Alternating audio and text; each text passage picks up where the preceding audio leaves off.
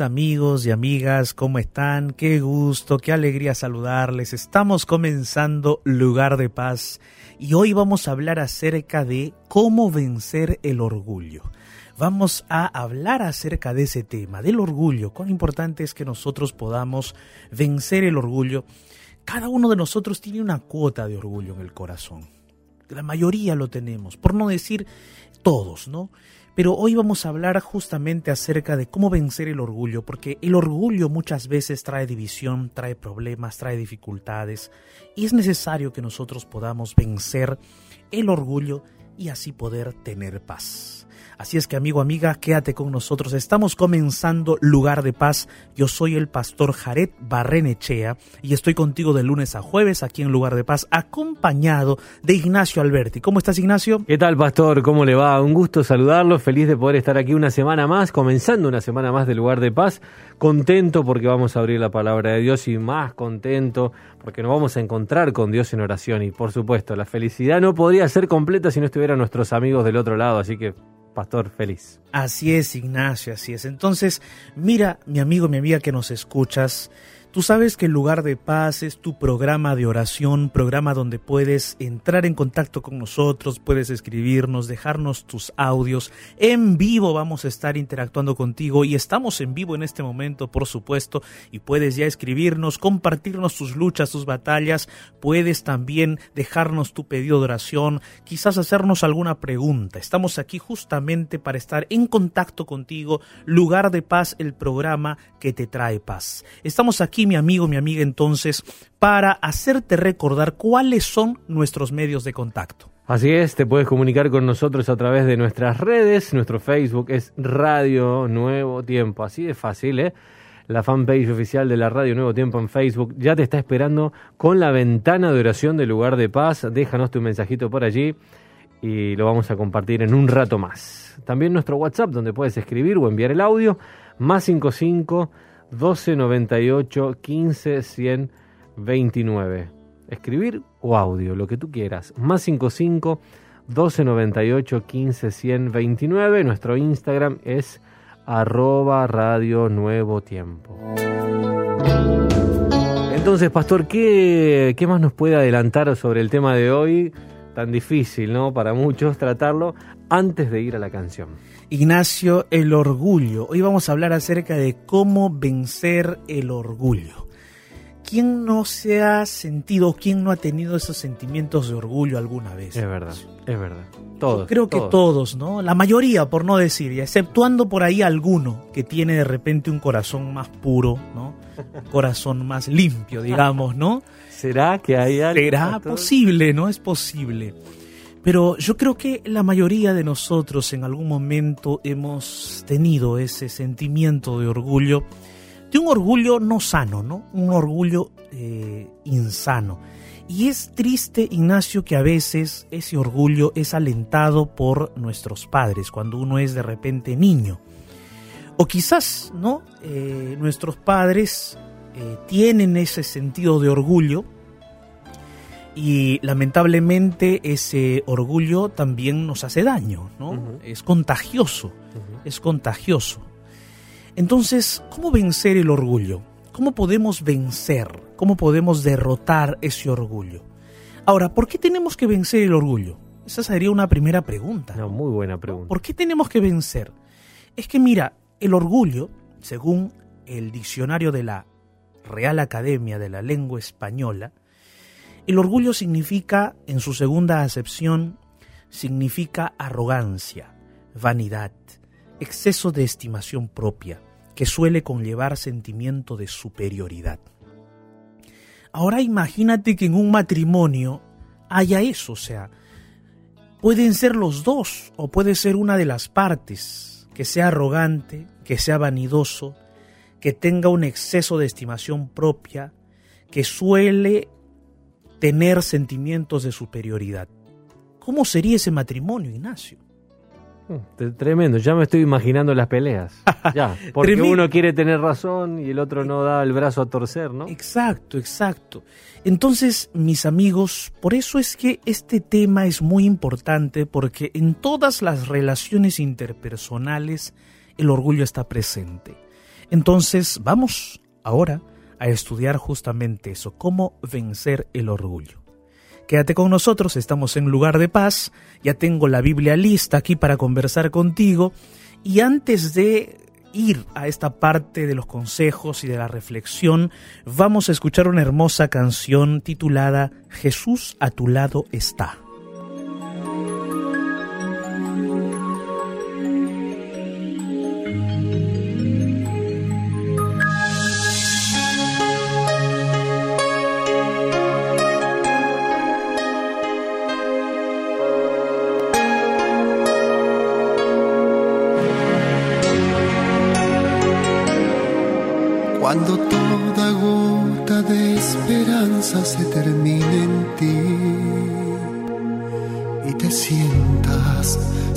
Fuerzas para seguir.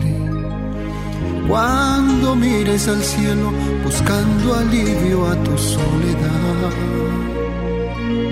y sientas deseos de llorar cuando luches y encuentres la espalda de los demás, alégrate, Dios te premiará. Sonríele a la vida, Jesús a tu lado está. Alégrate, Dios te premiará adelante, Jesús a tu lado está.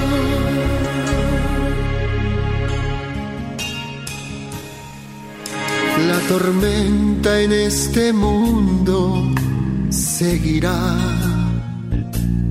pero no temas porque Dios contigo está y al final de la jornada tú verás que con Cristo allá en el cielo vivirás.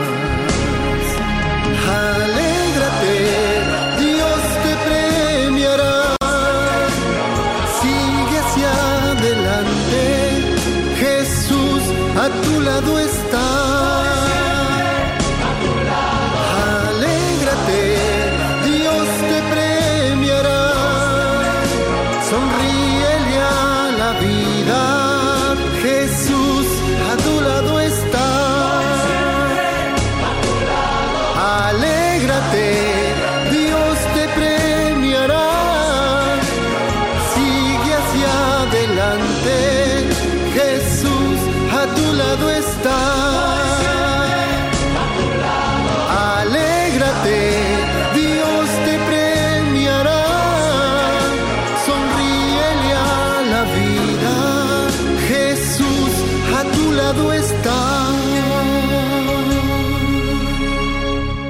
Tiempo, tu mejor compañía.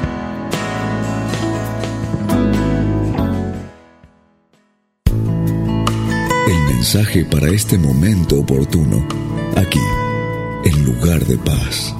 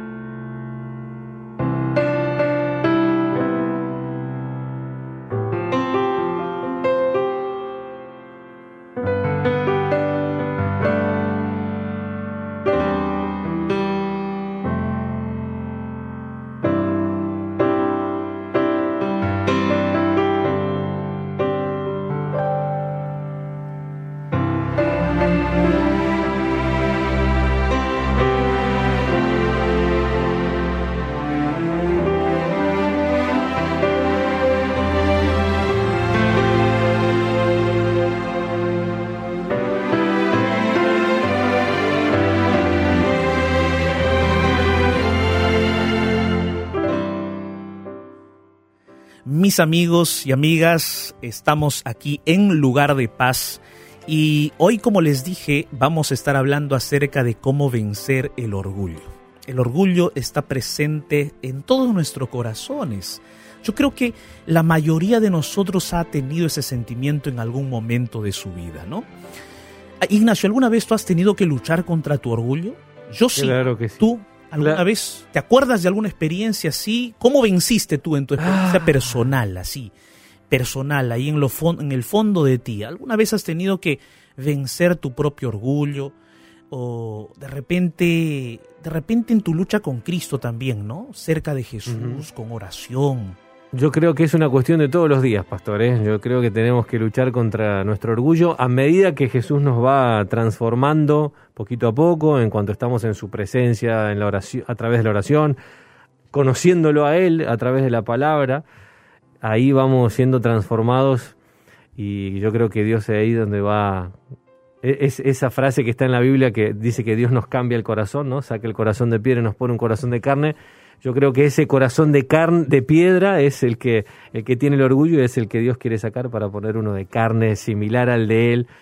Es una, es una lucha. Yo me imagino, me acuerdo de muchas, muchas discusiones, tal vez con, con mi familia o con algunos amigos, sin sentido, tan solo por querer tener razón. Y eso es una manifestación del orgullo Y- también. Exactamente, Ignacio. Eso es una mani- esa es una manifestación del orgullo. Y el orgullo mata, ¿no, Ignacio? El orgullo divide, el orgullo destruye. El orgullo nos acaba, mis amigos. Eh, quizás, quizás, quizás haya alguien que de repente no ha sentido orgullo, ¿no, Ignacio? Mm, No sé. será, no sé. ¿Será pastor. que hay alguien, un- alguien de corazón puro quizás por allí que nos escucha y dice, quizás. Pastor, yo nunca he tenido orgullo en mi corazón? Bueno, eh, felicitaciones, no, no sé qué decirte, pero yo creo que la mayoría hemos en algún momento tenido orgullo en el corazón. Y de repente lo sentimos diariamente, de repente es cada semana, cada mes, eh, quizás es una constante en la vida, de repente es una constante en tu matrimonio y eso te está trayendo muchos problemas. Porque el orgullo, mis amigos, es devastador para una relación interpersonal. Ahora, esa es una parte de la, del tema, ¿no? Porque el tema de hoy es cómo vencer el orgullo. Pero surge quizás una pregunta antes. ¿Por qué tengo que vencer? ¿Por qué tengo que vencer? ¿Que acaso no me beneficia ser orgulloso? ¿No tengo yo beneficios de ser orgulloso? Mira, en primer lugar tenemos que definir la palabra orgullo, ¿no? El diccionario de la Real Academia de la Lengua Española en su segunda acepción define orgullo como arrogancia, como vanidad, como exceso de estimación propia, que suele conllevar sentimientos de superioridad. Si eso se desarrolla, si ese tipo de orgullo se desarrolla en el corazón humano, pues va a traer serias dificultades. Porque imagínate que en una relación interpersonal, vamos a colocar el caso de dos esposos. En el caso de dos esposos, imagínate que uno de los dos o los dos son arro- arrogantes. Imagínate que los dos tienen vanidad o uno de los dos. Imagínate que en uno de ellos haya exceso de estimación propia o tienen sentimientos de superioridad. ¿Qué crees tú? ¿Qué crees tú que va a pasar en esa relación matrimonial? ¿Va a haber discusiones? ¿Va a haber peleas? Claro, ninguno de los dos va a intentar llegar a un acuerdo con el otro, porque va a sentir que es superior y que lo que piensa, lo que dice, lo que afirma, lo que cree, lo que supone, lo que observa, lo que concibe, todo es verdadero para él y se supone que debe ser verdadero para los demás. O sea, su orgullo lo lleva a considerar que él tiene la razón en todo. Pero es así. ¿Nosotros tenemos la razón en todo? ¿Será que tenemos la razón? ¿Tú tienes la razón en todo? Por más que hayas estudiado en la universidad más encumbrada de este planeta, y por más que tú seas de repente el físico nuclear que acabó su graduación en Harvard con summa cum laude, es la, digamos, la graduación más eh, prominente, con la mejor calificación, por más que hayas tú terminado así, no tienes todas las respuestas. Porque hay otros físicos nucleares que también estudian, y el campo del conocimiento es tan grande, tan extenso, y uno no puede decir que tiene la razón. Es más, en las propias experiencias de la vida, tú tienes experiencias que yo no tengo, yo tengo experiencias que tú no tienes. A veces, inclusive, la edad no implica que tengamos toda la razón. También puede ser que haya personas que son menores que nosotros y tienen mucho más conocimiento de algunas otras cosas de la vida. Entonces, uno no tiene la razón de todo. Y es por eso que cuando una persona ostenta tener la razón, asume que es superior y que tiene todas las respuestas, considera que en su posición o en una discusión nadie más puede debatirle o nadie más puede presentar una idea diferente o nadie más puede quizás de repente eh, discrepar con su forma de ver la situación, entonces se va, esta persona va a crear más problemas y no solo eso, sino que esa relación va a parecer inviable, no va a haber una unidad, no va a haber una unión. Y no solamente en el aspecto matrimonial, en el área laboral también. Imagínate trabajar con alguien que es orgulloso, que es orgullosa, no es fácil. No puedes elaborar un equipo de trabajo. No puedes coordinar diversas cosas. El trabajo se va a estancar. Va a tener solo la perspectiva de alguien y no del común del grupo. ¿Sabes qué difícil es lidiar con alguien que es orgulloso y orgullosa? Y hay que ser sinceros. Casi todos nosotros tenemos una cuota de orgullo. Ahora, ¿ser orgulloso será pecado? ¿Ser orgulloso será pecado?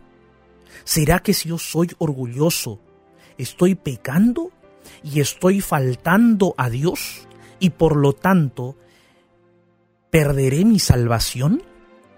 Es un tema muy importante, ¿te das cuenta? Por eso es que hemos tratado o hemos titulado el mensaje de hoy, la reflexión del día de hoy, nuestra conversación del día de hoy, cómo vencer el orgullo. Entonces, mira, mira, Vamos juntos a leer un primer texto bíblico el día de hoy. Proverbios capítulo 21, versículo 4. ¿Tienes allí la Biblia? Vamos a leer juntos Proverbios capítulo 21, versículo 4. Yo ya tengo aquí mi Biblia. Si es que te invito a leer Proverbios capítulo 21, versículo 4. La palabra de Dios dice así. Altivez de ojos y orgullo de corazón y pensamiento de impíos son pecado. Oh, aquí nos da un por qué debemos vencer el orgullo, ¿no? Porque aquí dice, además de las situaciones que ya hemos explicado, además de las circunstancias interpersonales, sociales, ¿no? Que, que, que, que trae como problemas el orgullo, aquí la Biblia nos está colocando algo mucho más serio porque no solamente va a dificultar mi relación interpersonal eh, horizontal con mis semejantes, con mi prójimo, sino que también el orgullo va a dificultar mi relación con Dios, mi relación eh, con, perdón, mi comunión con Dios. Y debemos recordar una cosa, que el primer orgulloso del universo fue Satanás. Por su orgullo, él reaccionó contra Dios, ¿no? Se rebeló contra Dios, se rebeló contra el gobierno de Dios y ese orgullo lo llevó a estar en contra de él totalmente. Y así, pues, por ese orgullo vino a este mundo a querer destruir la creación más preciada de Dios, la creación más amada de Dios. Y por eso, nos por eso estamos en pecado, ¿no? Porque justamente Satanás planificó hacer caer al ser humano y lamentablemente Eva y Adán cayeron en pecado. Por eso el orgullo es claramente una oposición contra Dios, es una deshonra de Dios. Por eso aquí dice en la Biblia que el orgullo, la altivez de ojos y el pensamiento de impíos son pecado son pecado, lo define la Biblia, no lo defino yo, no lo define algún otro pastor, sino la Biblia. ¿Y por qué sería pecado? Sería pecado, ¿sabes por qué? Porque justamente tú crees que eres superior. En el orgullo, la persona orgullosa se considera superior, se considera perfecta, se considera la única que tiene la razón Y eso es pecado, porque ninguno de nosotros es superior a otro. Yo no soy superior a ti.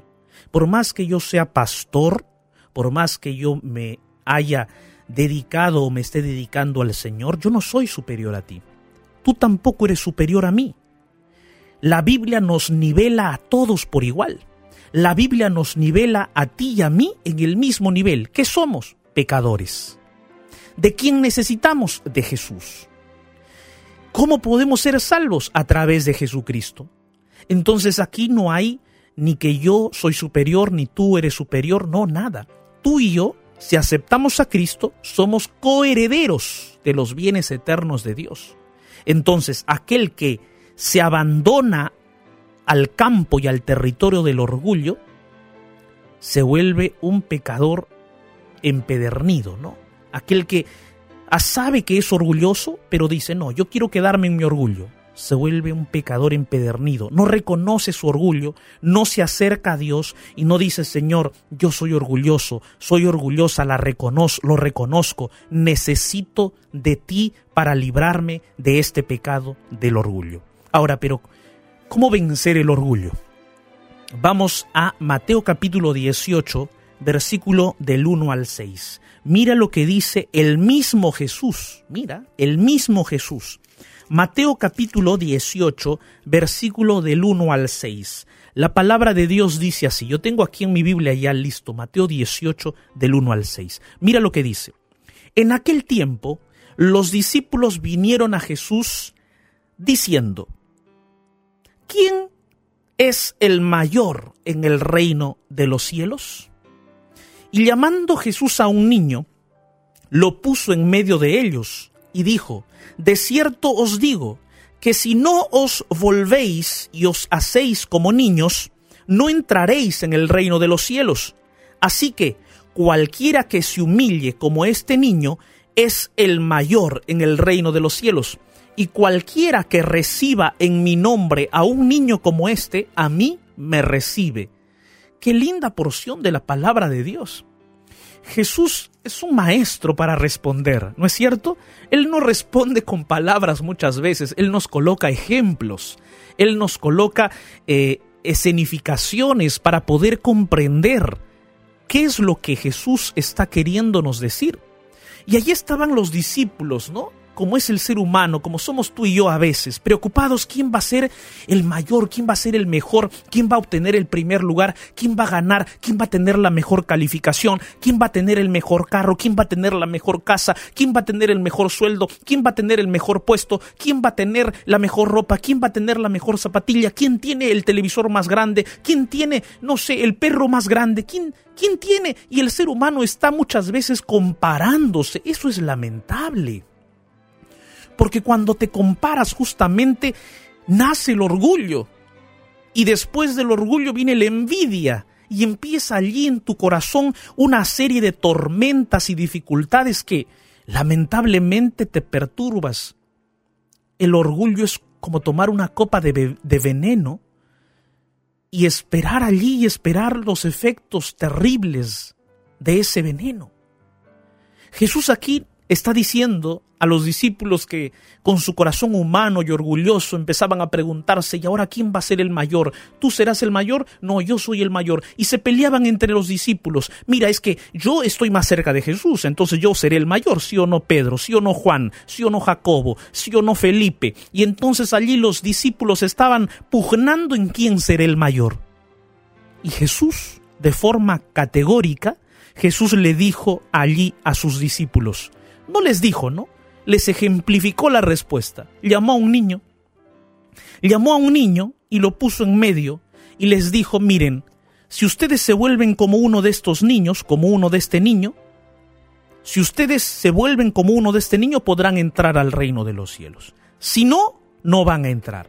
O sea, mira, Aquí Jesús les está diciendo, antes de preocuparse en quién será el mayor, quién será el mejor, quién será el esto, preocúpense primero por entrar al reino de los cielos. Preocúpense primero por entrar al reino de los cielos, porque al reino de los cielos no va a entrar cualquiera. Entonces, ¿quién va a entrar al reino de los cielos según Jesús? Aquel que tiene un corazón y una y un pensamiento como de niño. Prácticamente Jesús nos está diciendo, si no os volvéis o hacéis como niños, no entraréis en el reino de los cielos. Qué difícil, ¿no es cierto? Obviamente, mis amigos, ustedes y yo ya somos adultos. Quizás estoy hablando para alguien que tiene 20 años, tiene 15 años, tiene 30 años, tiene 40 años, tiene 60, tiene 80 años, y obviamente nosotros ya no vamos a ser como niños fisiológicamente hablando. Físicamente hablando, es imposible que seamos como niños. Pero una cosa sí podemos hacer, hacer que Dios cambie nuestro corazón, hacer que Dios haga la cirugía del alma. Y esa cirugía solo Jesús la puede hacer. Él puede cambiar nuestra naturaleza orgullosa, maliciosa, esos sentimientos y pensamientos negativos que tenemos, solo Jesús puede cambiarlos. Y si nos colocamos en sus manos, Él nos dará un corazón de niño, un corazón alegre. ¿Cómo es un niño? Es alegre, confiado. ¿Eh? Un niño es alegre, es confiado, es amistoso, es perdonador, es calmo, acepta a veces lo que muchas veces el niño acepta como verdad lo que su padre le dice sin cuestionar nosotros también debemos aceptar lo que nuestro Padre Celestial nos dice sin estar cuestionando, cuestionando a Dios como si Dios fuese menos inteligente que nosotros. No es así, ¿no es cierto? Entonces, seamos como niños. No solo eso dice Jesús allí, sino que debemos humillarnos como un niño. Buscar la humildad, buscar la humildad. Solo así seremos mayores en el reino de los cielos. Y, Jesús no está colocando bases para una competencia, no, no, no. Jesús no está colocando ítems allí, miren discípulos, aquí les doy los ítems para la competencia de quién será el mayor en el reino de los cielos. No. ¿Sabes por qué? Porque en el reino de los cielos todos seremos nivelados también a un mismo nivel. ¿Sabes a cuál nivel? Todos seremos mayores. Todos seremos mejores. Si aquí, en este mundo de pecado, todos estamos a un mismo nivel de pecadores, en el reino de los cielos todos estaremos en un mismo nivel de justos, de puros, de mejores, de buenos, de salvos. Jesús está colocando este consejo a los discípulos diciendo, no se pongan a pensar en eso, quiten el orgullo de su corazón, vuélvanse niños para que entren al reino de los cielos y allí todos serán mejores. Amén. Ahora quiero darte unos consejos para que puedas tú vencer el orgullo. En primer lugar, mira, querido amigo, amiga, siguiendo estos consejos de Jesús, siguiendo lo que hemos estudiado hoy en la Biblia, mi primer consejo sería, reconoce tus imperfecciones. Un primer consejo, un primer paso para que podamos dejar el orgullo es que reconozcamos nuestras imperfecciones mírate un espejo, no solo tienes que reconocer las imperfecciones físicas, tienes que reconocer tus imperfecciones de carácter, tus imperfecciones del alma, del corazón, de la mente. Entonces mírate a un espejo a ti mismo como si estuvieses mirándote y analízate y conócete, reconoce tus imperfecciones. Quizás tú tienes imperfecciones que otros no tienen y esos otros tendrán imperfecciones que tú no tienes pero todos tenemos imperfecciones. Hay una frase que dice así, que todos somos perfectamente imperfectos. Interesante, ¿no es así? Todos somos perfectamente imperfectos. Y eso es verdad. Si tu esposa, de repente, o tu esposo, quizás, comete errores, tiene fallas, ve tú también, mírate a ti mismo, tú también te equivocas, tú también fallas perdónense. Si tus hijos se fallan, se equivocan, piensa que tú también fuiste un niño, tú también fuiste un adolescente, te equivocaste en algún momento, perdónalos y perdón, pide perdón también, por supuesto. Si en el trabajo se equivoca alguien, falla, te lastima, entonces no seas orgulloso, no seas orgullosa, no vivas con el rencor en el corazón. Reconoce tus imperfecciones. Segundo paso, segundo consejo busca ser empático. Busca ser empático. ¿Qué es eso? La empatía es colocarse en el lugar de la otra persona, es sentir, intentar sentir lo que el otro está sintiendo. Busca ser empático. ¿eh? Eso va a ayudarte a manejar tus emociones. Cuando una persona comete un error, sé empático con esa persona. Colócate en su lugar. Asume que tú también quizás te habrías equivocado de esa manera. De repente tú dirás, pero yo nunca me hubiese equivocado, pastor. Usted sabe, yo aprendí, la educación de mis padres fue así, la educación, me dieron esta educación, hay personas que no les han dado. Sí, pues, de repente fue así. A ti te educaron de una manera, al otro de repente no, hubo carencias de repente, pero sé empático, ponte en su lugar y ayúdale, ayúdale, redímelo, sálvalo, salva a esa persona. Si tu esposa se equivocó, sálvala, redímela, restáurala. Si tu esposo se equivocó, sálvalo, restáuralo, sánalo, sánale el corazón. Por algo Dios te puso a su lado, para sanar ese corazón que se equivoca, que falla. ¿Eh? Tercer paso, mira mi querido amigo, amiga. Perdona, pero también escribe tu disculpa o escribe tu perdón. Mira, hemos hablado hace dos semanas, si no me equivoco, Ignacio, acerca del perdón, ¿no es cierto? Y hemos hablado una semana del perdón. Los que no nos han escuchado lo pueden ver después en el Instagram por IGTV, en mi Instagram o también en el NT Play. Ahí están todos nuestros eh, audios, ¿cómo se dice? Audios, ¿no? De los mensajes aquí. Allí lo pueden ver. En NT Play pueden entrar. Y mira, amigo, perdonar es tan maravilloso. Perdonar es sanarse a sí mismo.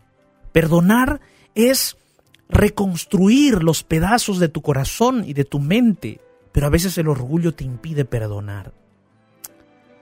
Entonces cuando perdones, escribe tu perdón, te va a ayudar, te va a ayudar. Guarda ese escrito que tú tienes, guárdalo. Y hazte recordar lo que has escrito a veces. Eso te va a ayudar a eliminar ese orgullo del corazón. Cuatro, cuarto paso libértate de la vergüenza. Libértate de la vergüenza. ¿Tú sabías que los orgullosos, en el fondo, en su corazón, son orgullosos porque tienen miedo a la vergüenza? ¿Sabías eso? Es que es una verdad. El orgulloso tiene miedo a la vergüenza e intenta por todos los medios ser el más perfecto, nunca equivocarse, nunca fallar.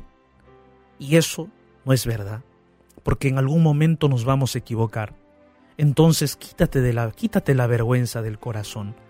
Pide perdón, acepta tus luchas, acepta tus dificultades, acepta tus, tus imperfecciones y saque esa vergüenza del corazón que te impide aceptarte a ti mismo.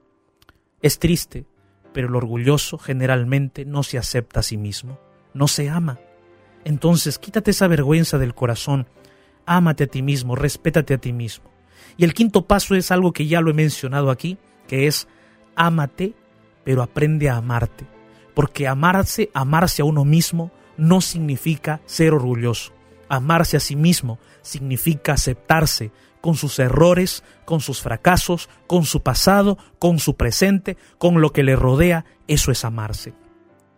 Espero que estos consejos te hayan ayudado. Y recuerda una cosa, busca a Jesús, porque Jesús es el único que puede cambiar tu corazón. Jesús es el único que puede sacar ese corazón de piedra y orgulloso y colocarte un corazón de carne. Jesús es el único que puede volverte como un niño para que entres al reino de los cielos. Me gustaría orar por ti, para que el día de hoy comiences a vencer el orgullo. ¿Te parece? Allí donde estás, cierra tus ojos y ora conmigo. En medio del naufragio de este mundo, Déjate rescatar por la oración. Y llegarás a un lugar de paz. Llegó nuestro momento de oración.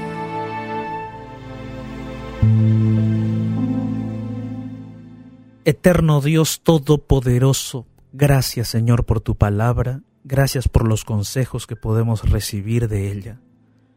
Señor, todos aquí somos orgullosos, todos tenemos un corazón pecador y orgulloso. Padre, perdona, perdona nuestro orgullo, limpia nuestro corazón, sánanos, ayúdanos a vencer el orgullo, a ser más mansos y humildes de corazón tal como lo fue Jesús. Ayúdanos a ser como niños que confíen, que confiemos en ti, que aceptemos tu palabra sin titubear, sin cuestionar, porque tu palabra es verdadera. Que podamos ser como niños y perdonarnos y amarnos unos a los otros.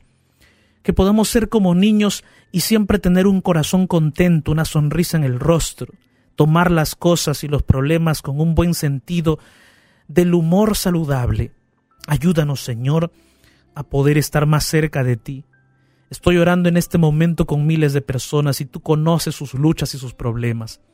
Ayúdanos, Señor, a vencer ese orgullo y a poder unirnos más, amarnos más. Gracias, Padre, en el nombre de Jesús. Amén.